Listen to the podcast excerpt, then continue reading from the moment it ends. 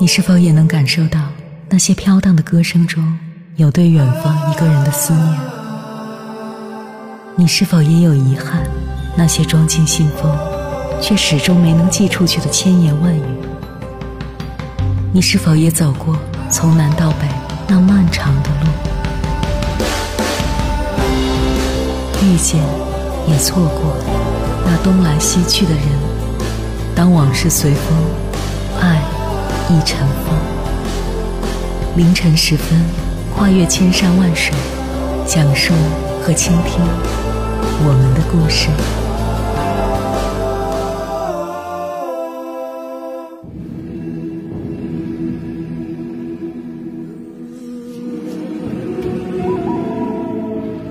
欢迎回来，各位夜行者，这里是正在直播的中国交通广播，千山万水只为你。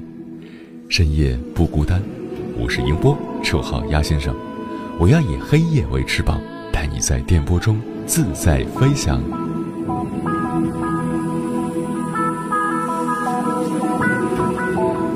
高晓松曾在《奇葩说》中提到：“我好为中国的父母悲哀，仿佛他们都没有自己独立的生活、独立的人格，他们不配有自己的亲密关系，就只能和孩子相濡以沫。”的确，太多中国的父母在养育孩子这件事上变成了失我老人。之前有个新闻，河南一位六旬老人一直把女儿视若珍宝。女儿长大后离开家，一直在外地工作。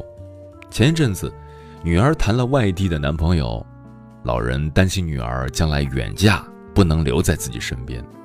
有天，他忽然就情绪失控。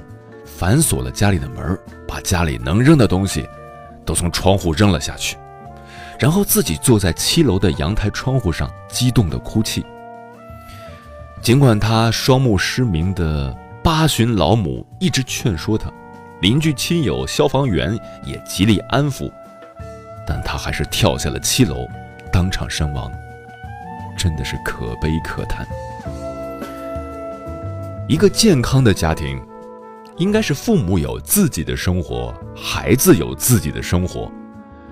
父母自我沉溺的为孩子付出一切，反而会成为孩子沉重的负担。以爱之名的控制，是对孩子生活能力、思想的病态绞杀。这种来自父母畸形的爱，不会让孩子的心灵得到成长，反而会压抑、扭曲他的世界观。少有人走的路这本书里写道：“爱的重要特征之一，在于，爱者与被爱者都不是对方的附属品。付出真爱的人，应该永远把爱的对象视为独立的个体，永远尊重对方的独立和成长。父母应该满足孩子的成长需要，但也应该尊重孩子成长的选择。无知的溺爱，不是爱，是害。”在美国教育体系中，有一个著名的二十码法则。这个法则的字面含义是要求家长与孩子保持至少二十码的距离，而这个法则更深层次的含义是倡导父母不必时时处处围着孩子转，而是要从小培养孩子的独立性，允许孩子有自己的主动权和决定权。而每一对溺爱孩子的父母背后，都有一个社会巨婴，社会巨婴的危害到底有多大？去年上海街头，一个上了年纪的阿姨走着走着，一个男子从后面冲过来，把她抱起来，狂甩狂打。老阿姨挣扎，但是男子毫不理会，最后老阿姨踉跄着摔倒在地。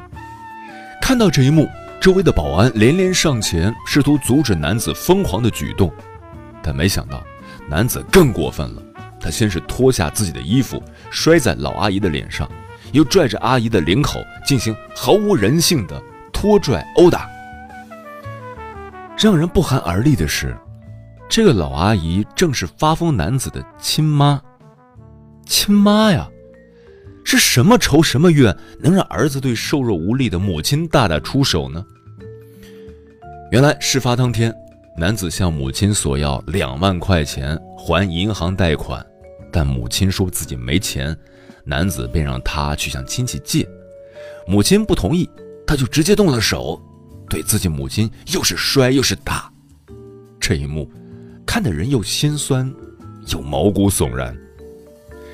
心理学家武志红曾说：“有些巨婴把啃老当作理所当然，心安理得的拒绝长大。他们虽然生理年龄已经是成人，但心理年龄仍似婴儿般。这些人极度自私，只知道一味向父母、社会索取，一旦自己的要求得不到满足。”就会像没断奶的婴儿一样撒泼哭闹。去年盛夏，一个阿婆顶着烈日在街头帮自己的儿子找工作，而自己的儿子，一个手脚健全的成年男人，却整天就知道在家吃饭、睡觉、打游戏、啃老，这一啃就是二十多年，还要靠自己母亲每月三千块钱的退休金度日。这还不是最可恶的，还看到一条新闻，一个赴日留学归国的二十五岁青年，对着前来接机的母亲连捅九刀，母亲性命垂危，而原因竟然仅仅是因为他觉得母亲给的生活费不够。这些长不大的巨婴，绝对的以自我为中心，没有规则意识，甚至是没有道德约束，认为所有人都要围着自己转。而这样的巨婴，是谁造出来的呢？细思恐极。接下来跟朋友们分享的文章名字叫《有一种母爱有毒》，作者张小璐。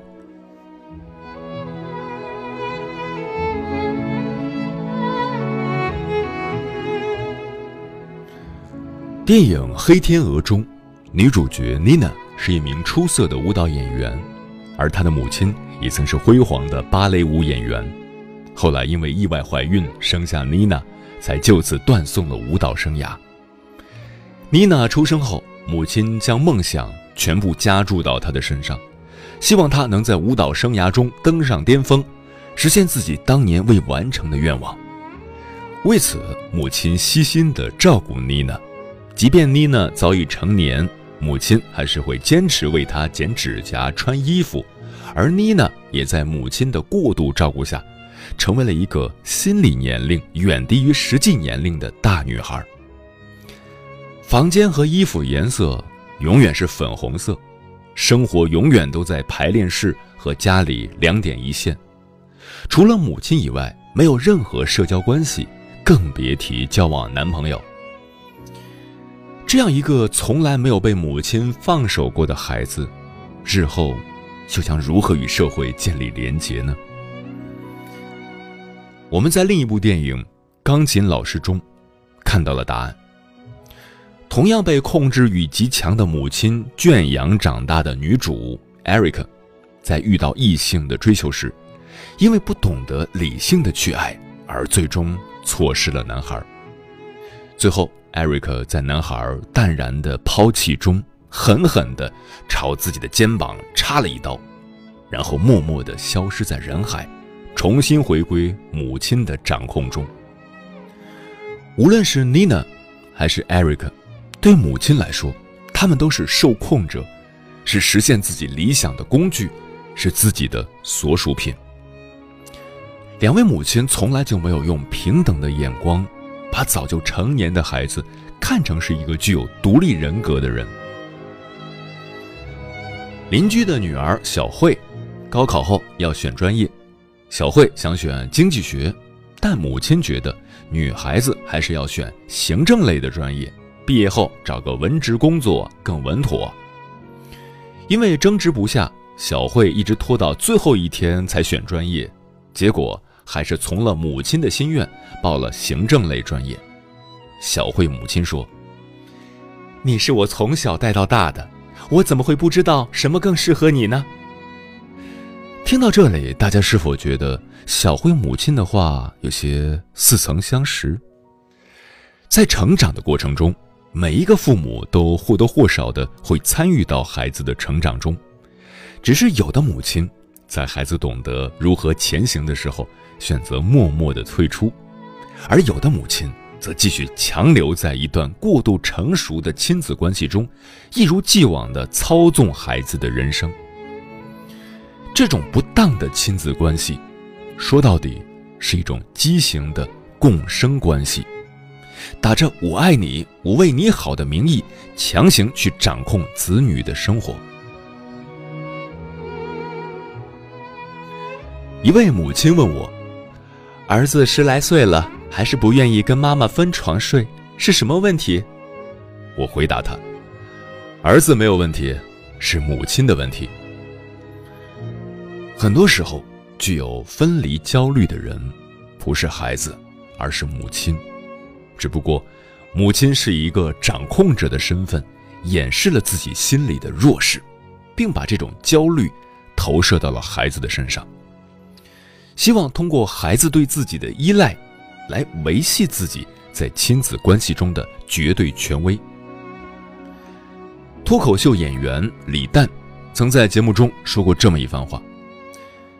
父母天天给我打电话，我都烦死了。我每天都跟他说我过得特别好。我当时不是很理解。我后来想清楚了，他其实还是想在你的人生中有参与感。他不能接受，怎么我突然变得如此的不重要？这便是一些父母无法在亲子关系中摆脱共生关系的根本原因。因为父母希望在孩子的人生的参与感中追求自身价值，但为什么明知孩子会因为自己的爱倍感压抑，却依旧有很多母亲孜孜不倦地拼命付出，营造慈母人设呢？因为过度付出的母亲，往往都没有寻求到自身价值。之前，赵女士丈夫向她提出了离婚。赵女士以孩子不能失去爸爸为由拒绝了，孩子的爷爷奶奶也都站在她这边，坚决不同意小两口离婚。离婚风波后，赵女士辞去了之前两千多一个月的闲职工作，就此投入到孩子的教育中。从孩子念初一开始，赵女士便在学校旁边租房陪读，每天三四点便开始做早饭，除了孩子放假。从来没有回过一次家，但如此用心付出，其实是赵女士自身的不安全感使然。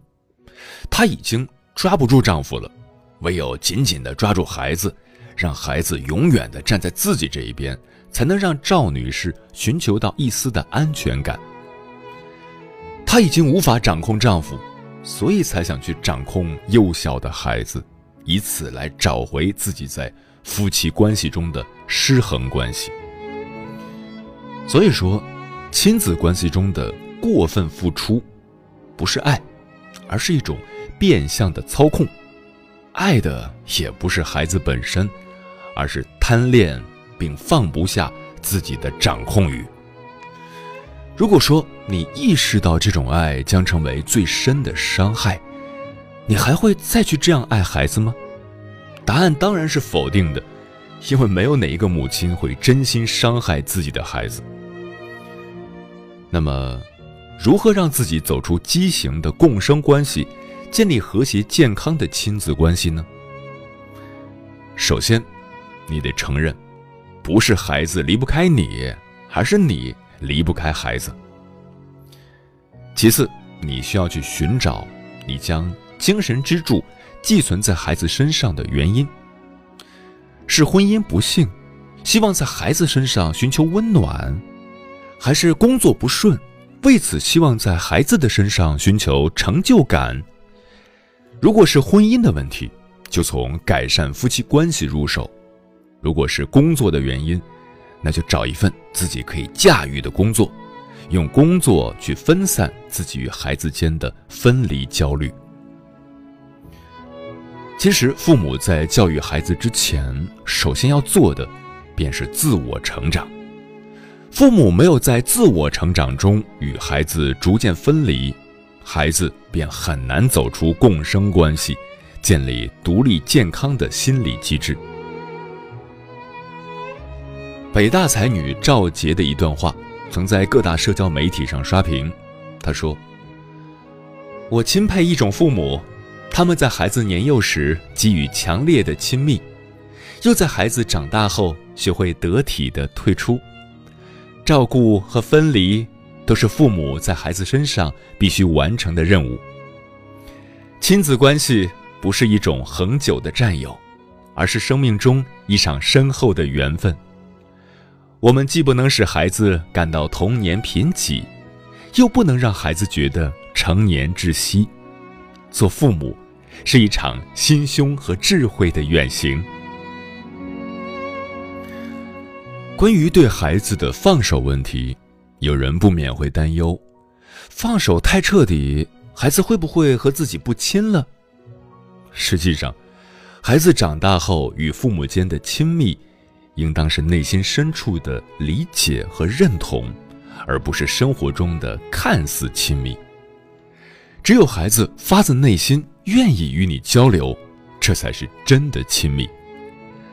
而且，你单向付出还不行，要孩子享受你的付出并回应你的付出，这才是爱对了的方式。当然，能彻底的从共生关系中分离。建立自己的生活，每一个母亲都需要一个支点，这个支点便是母亲独立的人格。我同事肖月的父母退休后便报了老年大学，空闲时还去养老院照顾更年老的老人，日子过得充实圆满，自然不会对肖月催婚，反倒劝肖月，婚姻是终身大事儿，急不来，要慢慢找。遇到一个合适的人才行。但父母的放养和成全，不仅没让萧月和父母就此生疏，反而让一家人的关系分外亲密。萧月会在下班的时候跟父母打视频电话，会在节假日的时候尽量抽空回去陪他们，因为每次和父母相处都是一次轻松的交流，而不是压抑的忍受。试问？哪个儿女会逃避这样的亲子关系呢？说到底，为人父母，只是孩子在某段时间的同行人，而不是孩子人生的领路人。就像英国心理学家约翰·鲍比所说的那样：“好的父母应该是为孩子提供一个安全基地，让孩子去自由的探索世界。”也应当像一位母亲总结的那样：“我与孩子的成长关系，就像小时候教他骑自行车，孩子骑得越好，我便离得越远，直至最后完全放手。如果你该放手的时候，还在死死地抓着孩子，不仅留不住他，反而会彻底的失去他。最后。”以美国儿童教育绘本《逃家小兔》中的故事结尾。最好的亲子关系，不是过分掌控，也不是彻底放任不管，而是在恰当的位置、适当的场合，永远给予孩子陪伴和等待。就像兔妈妈对孩子说的那样：“亲爱的小兔子，无论你逃到何处，妈妈的爱。”会追随你远去，妈妈的怀抱也随时等待你归来。如果你变成小鸟，我就变成树，好让你飞回家。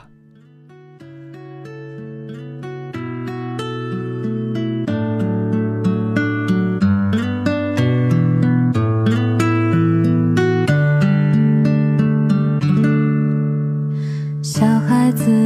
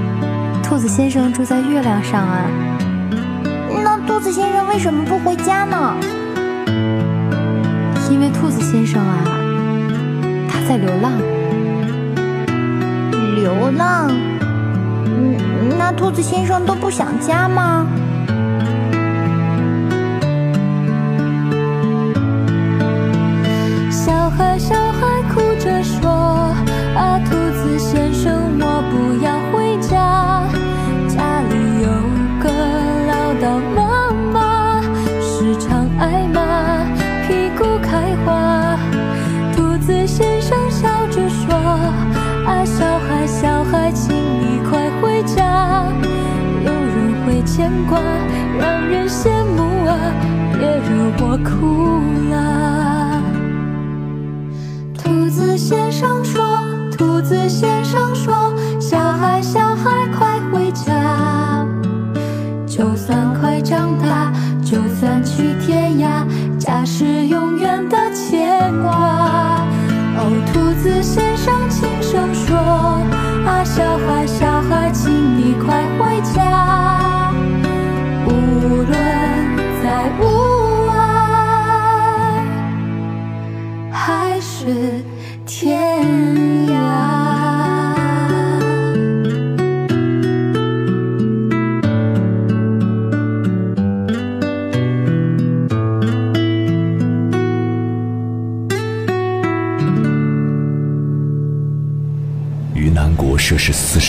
十度下的项目穿行。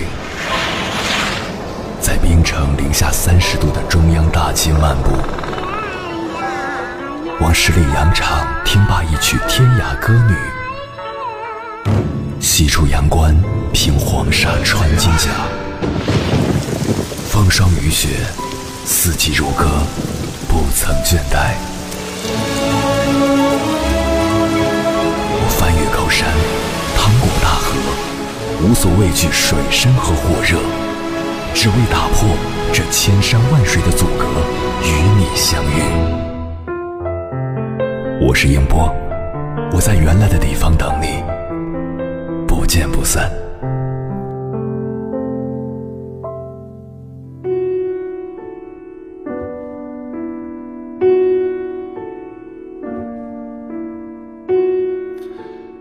父母是爱孩子的。但这份爱不是把孩子和父母绑在一起一辈子。世间所有的爱，都是为了相聚，唯独父母的爱，是为了别离。父母要允许长大的孩子从你的世界慢慢飞走，但孩子也要记得回报父母这份牵挂的爱。亲子关系，不是永恒的占有，为人父母是一场关于。爱和分离的修行。聪明的父母不会让孩子感到童年的贫瘠，也不会让孩子感到成年的窒息。该呵护的时候，就给孩子最浓烈的爱；该退出的时候，就勇敢体面的放手。我为我活着，你为你活着，但我们都独立、健康、完整。然后才有快乐可言。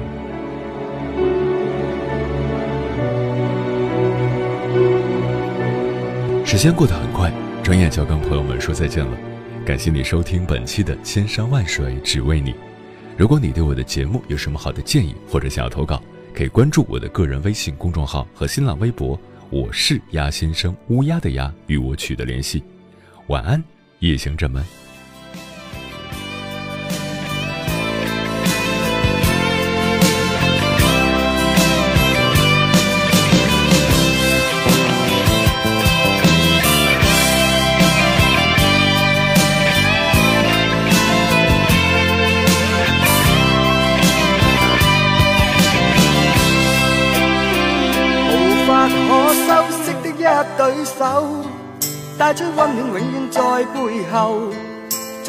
纵使啰嗦，始终关注，不懂珍惜太内疚。沉醉于音阶，他不赞赏。母亲的爱却永未退让，决心冲开心中挣扎，亲恩终可报答。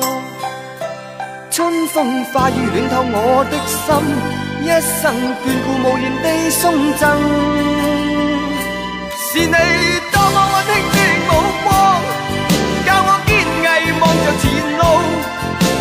我跌倒不应放弃。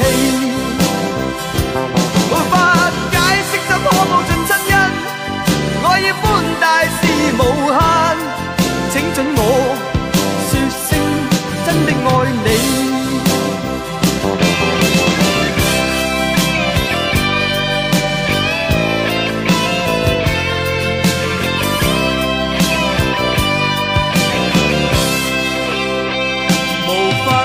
深色的一对手。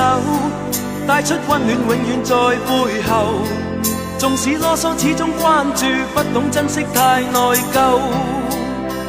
仍记起温馨的一对手，始终给我照顾，未变样。理想今天终于等到，分享光辉，盼做到。春风化雨暖透我的心，一生眷顾无言地送赠。是你多么温